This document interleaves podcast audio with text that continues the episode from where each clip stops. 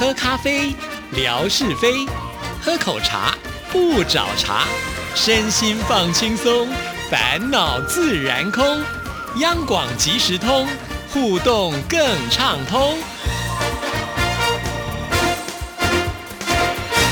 亲爱的听众朋友，大家好，欢迎收听今天的央广即时通，我是谭志毅。那今天又是一个星期的开始啊，一转眼也到了八月份最后一个礼拜了，时间过得真的是非常的快啊！我的四川行六天的时间呢，也已经结束了啊，所以这个时间呢，我是在台湾。不过，因为我们节目呢是必须要预做的，因此呢，呃，这一期节目还是没有办法来跟大家分享我去呃旅游的心得，慢慢的会在我们。节目当中跟听众朋友来做介绍的啦，我还记得上一次呢，我去江南游的时候，呃，回到我的录音间里面，我真的是有那种迫不及待想要跟大家来分享的心情。我还记得我那时候一口气连续录了四集的节目哈，那没有办法，真的有很多的东西一定是会很想要跟大家分享的啦哈，那就让听众朋友呢稍微的耐心等候一下下。那在今天的节目里呢，当然还是要跟听众朋友来回复信件呢。首先呢，我们要来看的就是诶。久违的小笨熊之超啊，其实志毅知道小笨熊之超呢，一直以来都是非常忙碌的啊。那他呢也会在微博上来留言暗赞。当我每次看到他的留言时，我心里都在想说：哎，什么时候才能够再看到他的信件呢？因为啊，以前看到小笨熊之超所写来的信的时候，我都觉得充满了正面的能量啊。因为他是一个嗯很懂得生活哲学的人，呃，所以我觉得很希望能够看到他的信。有有一天呢，我实在就忍不住了，就在他的留言下面说：“什么时候能够看到你的信呢？”我不知道他到底有没有看到，但是呢，小笨熊之超真的很快就写信来了，所以我想应该是看到了，而且还是有求必应了。谢谢小笨熊之超。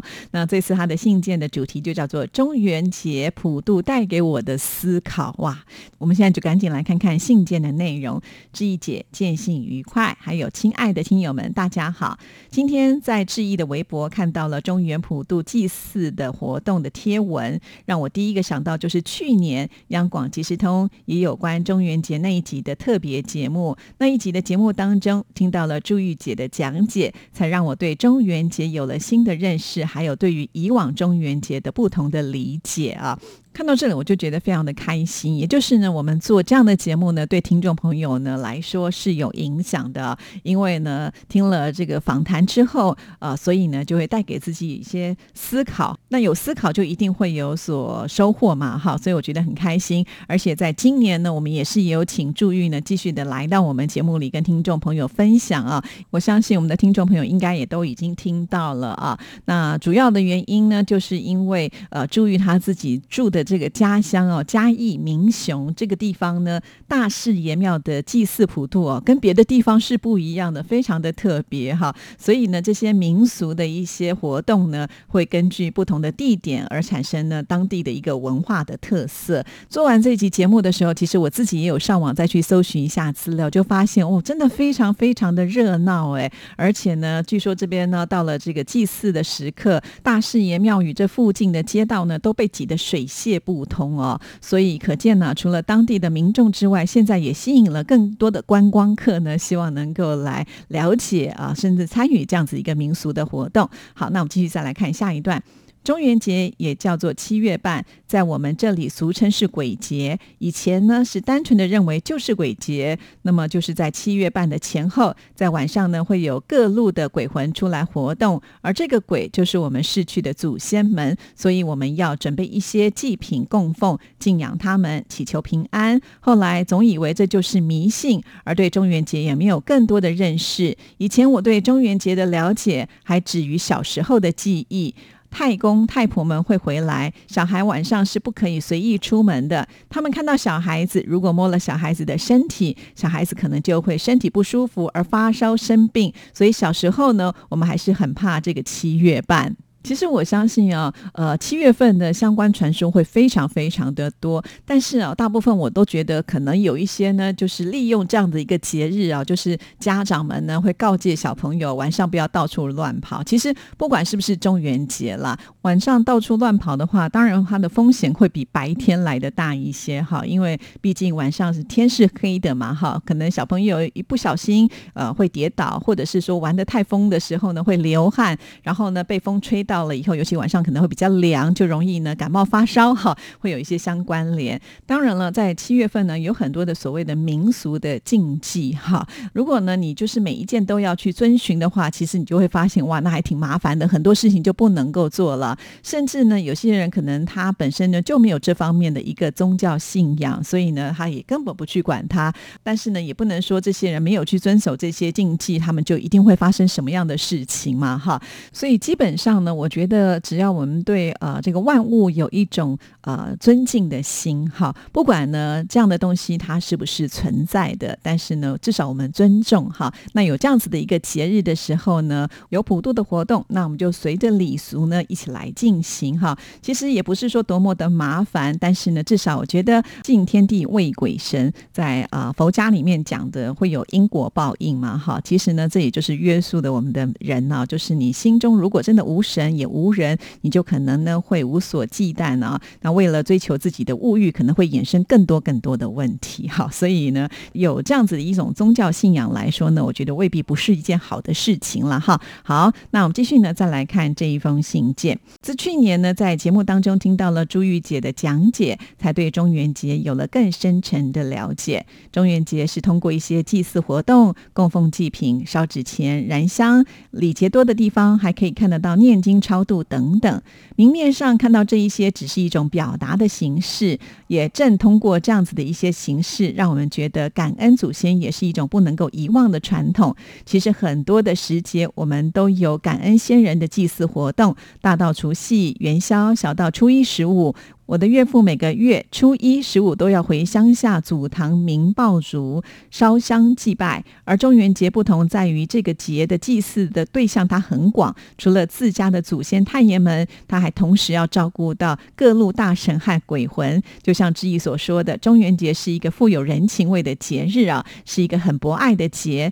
我看魏红姐的留言评论，蛮喜欢这个节的，我也有同感。虽然不会说要把这样子的一个祭祀的活动做得这么的容隆重，但是呢，在我心里面越来越尊敬这个节日了。而这个特别的传统节日，也间接的教导我们，活在这个世界上一定要懂得思源，我们是怎么来的？没有祖先祖辈，没有父母，哪里来的我们？还有那些我们不曾相识的陌生人，只要我们有能力，也恰巧别人需要，我们就能够给予更多的关爱。也许有人的条件比我们好很多，不需要你的关怀，那么我们就可以给予一个善意的微笑，这样就已经非常的美好了。有关爱，不一定就是有钱或者是物质，一颗善良的心，一个善意的微笑，如果能够在人跟人之间传递，社会一定会更好、更祥和。而且一个人一定要学得懂得感恩，他的正面的能量就是满满的。我现在呢还很渺小，但是我的心一直怀有初衷，我想能够做一个服务社会。的人，哇！听众朋友，呃，看了这段的内容，是不是觉得志毅一开场的时候说的非常的正确呢？小笨熊之超的每一次信件带给我们都是正面的能量，真的是非常的棒哦。好，我们再来看最后一段。好了，今天就写到这里吧。希望我能够更勤快的给您写信，向乐祥、魏红姐他们看齐，祝福您，也祝福所有的听众朋友，祝大家幸福快乐、平安健康。非常谢谢我们江西的小笨熊之超所写来的这一封信。件好，那接下来呢，我们就把时间交给景斌先生，来听听今天的生活美学之万事万物的由来。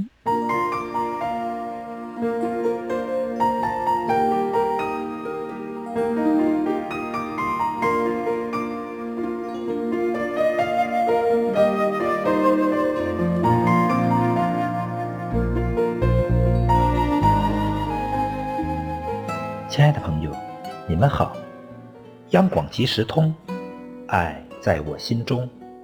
刨根问底，探究万事的来龙去脉，追本溯源，了解万物背后的故事。欢迎收听《万事万物的由来》，我是您的朋友景斌。今天我们说说邮票的齿孔。现在的邮票四周都排着整齐的小齿孔，出售或使用时，一枚枚撕下来十分方便。世界上第一枚邮票于1840年在英国诞生以后的十多年里，邮票的四周是没有齿孔的，每一枚都得用剪刀剪下来。后来有个记者在一家饭店喝完酒。想把写好的稿子寄出去，但这个饭店没有被剪刀。于是，聪明的记者从衣服上拿下一支别针，在一枚邮票的四周扎出一排小孔，邮票唰的一下被完整的撕下来。旁边一位名叫亚瑟·亨利的青年人看到这种情况，心想：能创造一架机器，一下子。把一大张一百枚的邮票扎孔多好，这会给人带来多少方便啊！打这以后，他开始设计制造邮票扎孔机。经过一次又一次的改进，世界上第一架邮票扎孔机终于试制成功，于1854年首先被英国邮局使用，同年向世界各地邮局推广，一直沿用到今天。亲爱的朋友，感谢您收听万事万物的由来，支持谭志毅，心情最美丽。再见。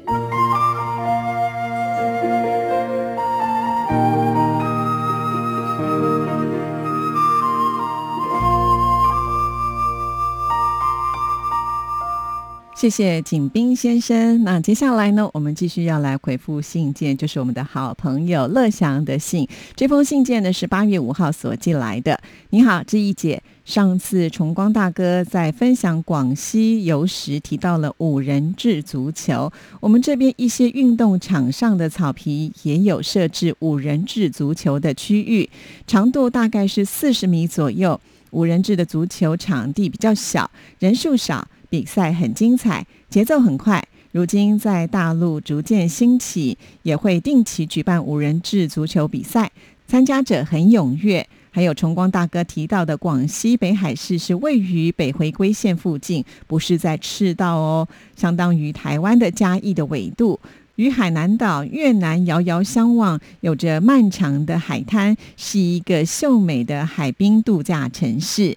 之前提到了广西，首先想到的就是桂林山水甲天下。如今广西北海的风光也逐渐闻名于世。感谢崇光大哥的分享，哇！乐祥呢，就是我们的百科全书哈。那可能是我们的呃崇光大哥他一时嘴快啊，说错了，原来是在北回归线上，不是在赤道上哈。这个要把它搞清楚。的确，以前想到广西呢，当然大家第一个联想到的就是桂林山水甲天下哈，因为这里呢是一个非常棒的旅游景点。其实我也是透过呃我们的崇光介绍之后，我才了解到说原来还有北海这样子的一个地方啊。看来呢，也是一个新的观光景点。很适合呢，大家可以去度假哈。不过好像夏天还是太热了一点呢，在稍微的等待这个秋冬的时候，可能会比较适合吧哈。还有啊，说到了这个五人制足球啊，其实志毅对于体育不是那么的了解，也是因为崇光的介绍呢，我才知道哦，原来呢还有五个人踢的足球，而且这个年龄层非常的广哈。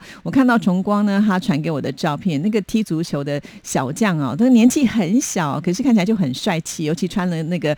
呃，球衣之后呢，英姿焕发的感觉啊，的确，如果呢，他不需要这么大的场地，也不需要一定要凑满十个人才能够踢的一种足球的运动，它的推广呢就会变得更容易啊。尤其呢，现在透过我们的 Simon 哥介绍之后，才发现其实两岸之间的这个互动呢也蛮频繁的啊。以前我们都会觉得好像踢足球嘛，应该都是欧洲人的天下哈。如果我们从小开始扎根，我相信呢，这样子的一个实力。很快的，我相信亚洲的国家都能够追上喽。好，那我们继续呢，再来看下一段。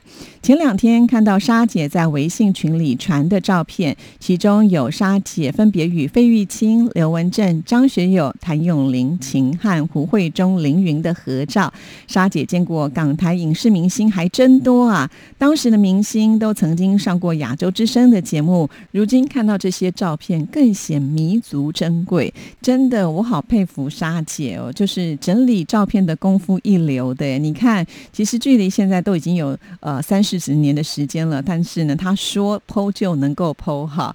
第二点呢，我也非常的佩服沙姐。呃，听众朋友，你们要知道，跟明星拍照有多大的一些压力呢？其实从事广播工作以来呢，呃，志毅以前在访问的时候，有的时候会忘记要跟他们拍照哈。那有的时候呢，呃，好不容易可以跟他们一起拍照，可是拍完照之后呢，也不好意思拿出来，因为站在明星旁边呢，人家就是那种呃，散发出耀眼的光芒。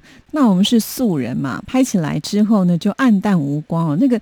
对比差非常的大，有的时候就觉得拿出来看的时候，哎呀，真的不能够接受，自己都不能够接受，怎么能够拿出去跟别人看呢？哦，好，所以我就觉得沙姐非常的棒，她跟这些明星站在一起，完全没有呃被比下去的感觉，而且基本上呢，我觉得她散发出来就是那个腥味，尤其我觉得沙姐只要那个口红哦涂上去以后呢，那个女王的姿态就会展现出来。我不知道听众朋友会不会跟自己有同样的感觉哈？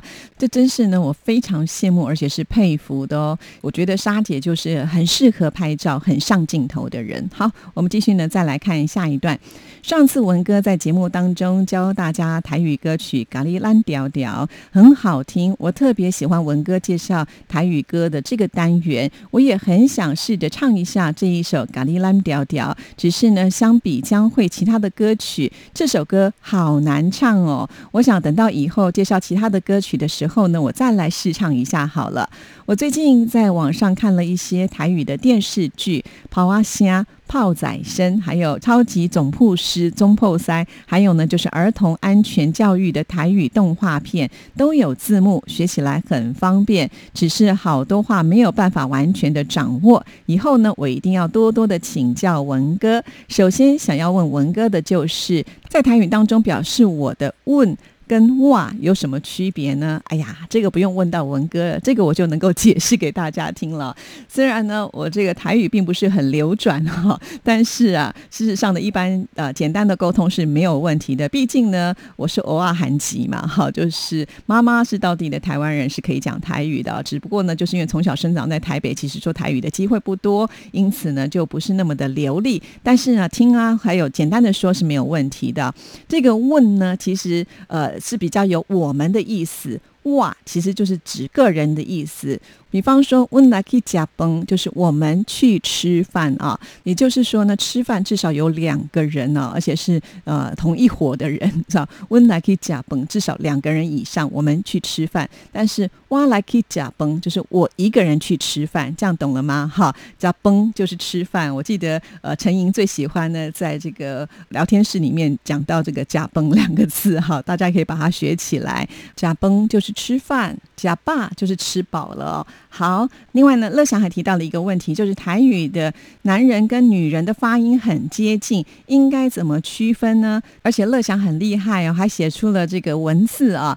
查普人跟查某人，没错，查普人是扎波郎，就是男人啊；扎莫郎就是女人，所以扎波跟扎波是不一样的哈。所以那个语调呢，就变得非常的重要。在我们国语的时候呢，我们用四声来去做辨别，可是，在台语里面呢，有七个声韵啊，所以它比较难一些些。所以啊，这也是为什么我也没有学得很好的原因之一。但是我已经非常的佩服乐祥，可以呃清楚的发掘到其。中的一些差异性哦，好，乐祥在这封信里面还提到，觉得台语当中的一些发音跟福建闽南地区的厦门、泉州的发音也会有一些差异。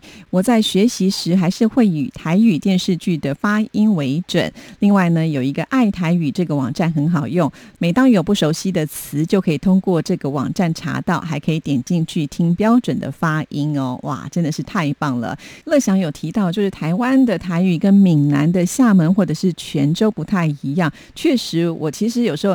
呃听到这个泉州人他们讲的台语的话，还是会有些差异性。其实不止如此啊，在台湾呢，光是北部跟南部的台语的发音呢，也会有些地方是会有差异性的哦。只不过呢，就是因为大家常常听、常常听，大概就习惯了。可是当你自己在表达的时候，还是会按照你可能小的时候最常用的那种方式来说话吧，哈。所以有的时候有一些词，它的说法就会变得非常的多，哈。那这个部分呢，也是很有趣的。如果大家有兴趣的话，也许在未来，我们也请文哥呢来跟大家呃这个做一下整理，跟大家介绍一下，我觉得会非常的有趣味啦。因为毕竟在台湾啊，我们现在说话已经变成一种自然语的发音，也就是呢，在生活当中，我们国语里面也会掺杂一些台语啦，很有意思的。有机会我们就慢慢的来研究跟介绍了。好了，今天时间到了，祝福大家，拜拜。